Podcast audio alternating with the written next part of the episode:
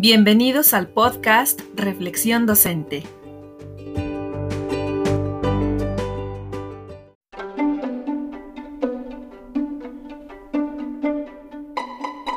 Hola a todos nuestros espectadores. Mi nombre es Patti Granados y soy una docente que, al igual que tú, vive una realidad en las aulas muy distinta de la que se platica en los libros y documentos oficiales.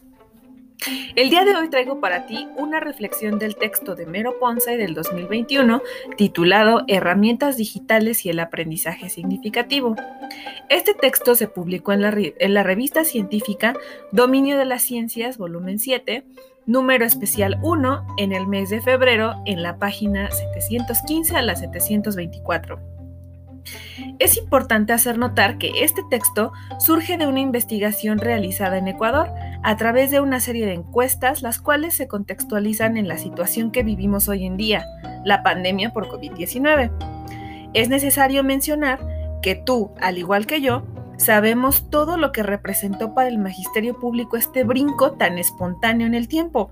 Saltamos en cuestión de meses lo que hubiera representado una transformación de años y es justamente este contexto en donde se centra este texto. Sabemos que como docentes es muy complicado ser maestros 24/7 y eso fue lo que pasó en muchos de nosotros. Tuvimos que idear en cuestión de días una forma para trabajar con nuestros alumnos que nos permitiera seguir alcanzando los aprendizajes esperados. ¿Cómo lo hicimos? A través de muchísimos medios. WhatsApp, Facebook, Instagram, correo electrónico, Classroom, Edmodo, Padlet y muchos, muchos otros. En mi caso, la historia fue WhatsApp. Ese fue el medio que yo utilicé para poder contactar a mis alumnos, ya que ellos viven en un contexto semiurbano, lo cual quiere decir que tienen recursos económicos limitados. Algunos de ellos ni siquiera tienen acceso a un teléfono privado o un teléfono personal. Entonces, esto me obligó a utilizar la herramienta que en ese momento todos dominaban, que en este caso era WhatsApp.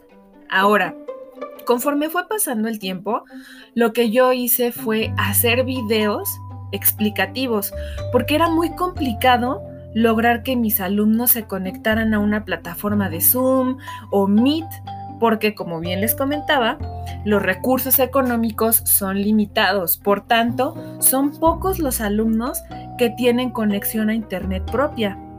Algunos tienen que moverse a un cibercafé, algunos se conectan a través de sus datos y si lo haces con tus datos, sabemos que sale muy caro este, conectarte a una conferencia de más de 20 minutos de duración. Entonces lo que yo traté de hacer fue optimizar los datos de mis alumnos, hacer que el poco dinero que podían ingresar a su teléfono fuera fructífero esto me llevó entonces a hacer unos videos explicativos en los cuales yo iba diseñando todas las actividades a través de videos y apoyándome de diapositivas para que de esa forma mis alumnos no perdieran los contenidos.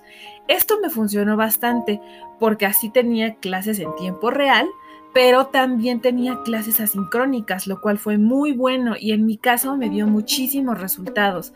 Yo comencé a ver con esto que el nivel de cumplimiento incrementó, porque así ya no había pretexto de que maestra es que yo no me enteré, maestra es que yo no me pude conectar, en fin.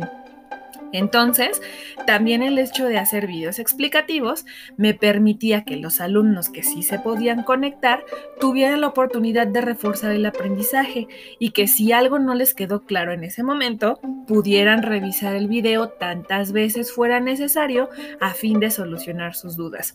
El texto de Mero Ponce me pareció muy importante y muy apegado a nuestra realidad en especial porque se centra en nuestro contexto actual. Nosotros como maestros seguimos trabajando con respecto a la pandemia por COVID-19 y nos tenemos que ajustar bajo todos los medios posibles. En este caso, este texto hace alusión precisamente a cómo los maestros tuvieron que adaptarse a los medios digitales, en este caso utilizando la plataforma de Padlet. Yo utilicé WhatsApp y posteriormente me mudé a Edmodo. Fue una aventura, debo decir. tener que aprender cómo utilizar la plataforma, cómo subir o asignar tareas, cómo dar retroalimentación, pero sabemos que es un proceso complejo y que tanto alumnos como maestros estamos aprendiendo en el camino. Yo puedo decir que me siento muy orgullosa de mí porque este fue un reto que tomé como parte personal y que ahora se convirtió en uno de mis mayores hobbies. El hecho de aprender a usar diferentes recursos tecnológicos que me permitan crear ambientes de aprendizaje entretenidos, que sean dinámicos, que sean innovadores, para de esa forma lograr aprendizajes significativos en mis alumnos.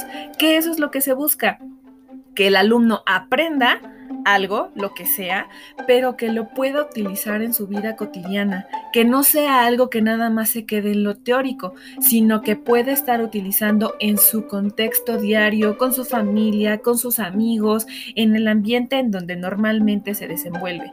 Yo puedo decir que la educación en línea, en este caso, eh, pues es compleja. Si nosotros no nos adaptamos al contexto, estamos destinados a fallar. ¿Qué nos queda por hacer entonces? Actualizarnos, leernos. Como maestros tenemos ese nivel de ética necesario para seguirlo haciendo y fue un compromiso que hicimos al momento de decidir estar frente a un grupo. Tenemos que adaptarnos por nuestros alumnos y dar lo mejor de nosotros para nuestros alumnos. En este caso yo retomo muchos aspectos de la lectura. A mí me agradó bastante la forma en cómo fue abordada y cómo una simple plataforma como lo es Padlet logró grandes resultados en los alumnos que estuvieron involucrados en este estudio. En este caso pasa lo mismo conmigo. Yo, al utilizar la plataforma de WhatsApp, pude encontrarle distintos beneficios que a la larga me, me, permitieron obtener lo que cualquier maestro busca, que es aprendizaje significativo con mis alumnos. En el siguiente capítulo les explicaré más a fondo cómo le hice para empezar a llevar a cabo mi forma de trabajo. Así que no se lo pierdan y seguimos en contacto.